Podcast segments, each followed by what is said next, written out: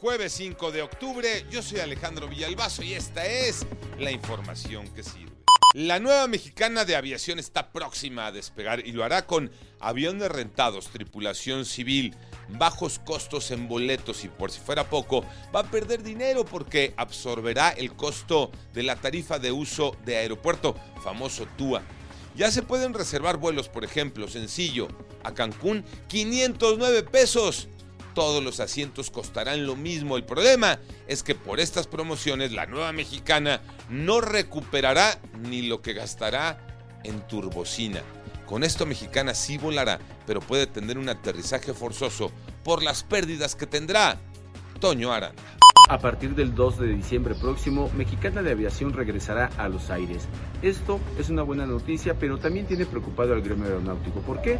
Porque podría tener subsidios por parte del gobierno federal, lo cual sería una competencia desleal para las demás aerolíneas. Esto aún no se conoce, ya que hay poca transparencia en su plan de negocios.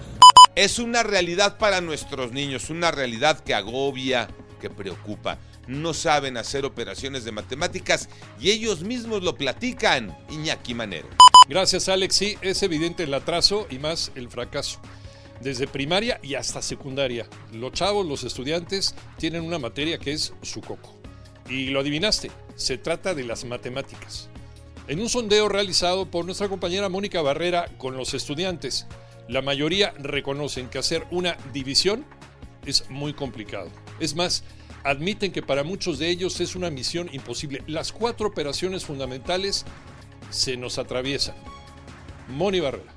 Tiene siete años y cursa segundo grado de primaria y se le dificultan mucho las matemáticas. Simple, desconoce la numeración del 1 al 100. Para estudiantes de primaria y secundaria, las multiplicaciones y divisiones tienen alto grado de dificultad y no logran explicar el procedimiento, y menos aún la operación de quebrados, álgebra. También confunden conceptos como el cubo y el cuadrado, ángulos, perímetros y radio.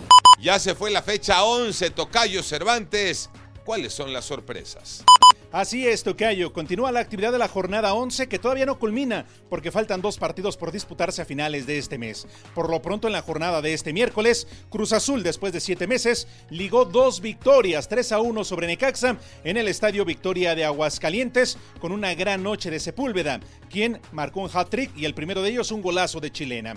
Mientras que los Pumas golean al Querétaro, Santos gana y Tigres y Toluca terminaron con empate. Este viernes arranca la jornada 12 con la visita de líder general, las Águilas del América, al equipo de Mazatlán en la Perla del Pacífico.